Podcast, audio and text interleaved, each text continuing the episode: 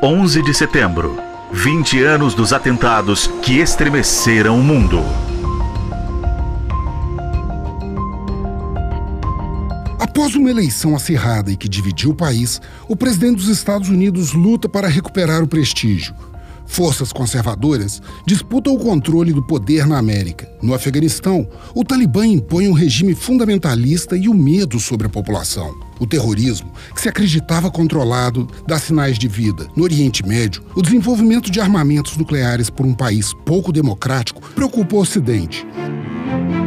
Enquanto isso, o Brasil tenta uma aproximação com os Estados Unidos atrás de avanços econômicos e políticos. Tudo isso é muito familiar agora mas também era a situação do planeta às vésperas do 11 de setembro de 2001, data em que 19 terroristas, sob o comando de Osama Bin Laden, destruíram as torres gêmeas do World Trade Center e parte do Pentágono, provocando a morte de mais de 2.900 pessoas de 93 países diferentes.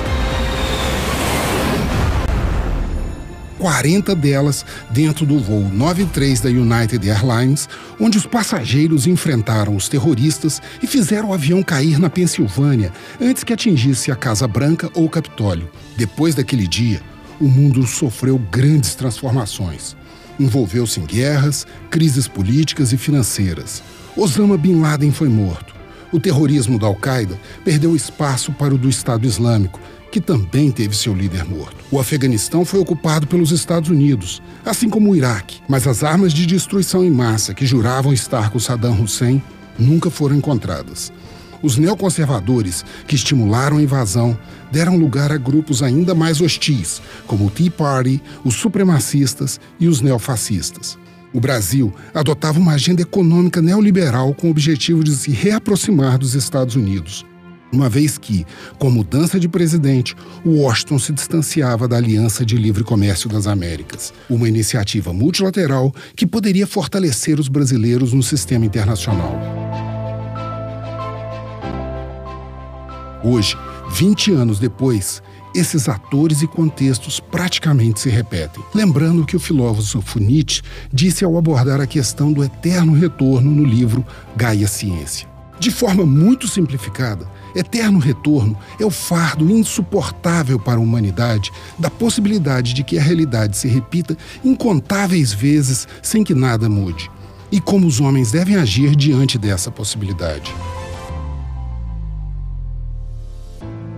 Este é o tema desta série especial de seis episódios sobre os atentados de 11 de setembro de 2001 como se comportaram os principais temas ligados aos ataques, como o Afeganistão, terrorismo, conservadorismo na América, Oriente Médio e a relação do Brasil com os Estados Unidos, se eles mudaram ou não, e depois de 20 anos, a importância de se retornar a um dos mais dramáticos atentados da história ocidental, um necessário e eterno retorno.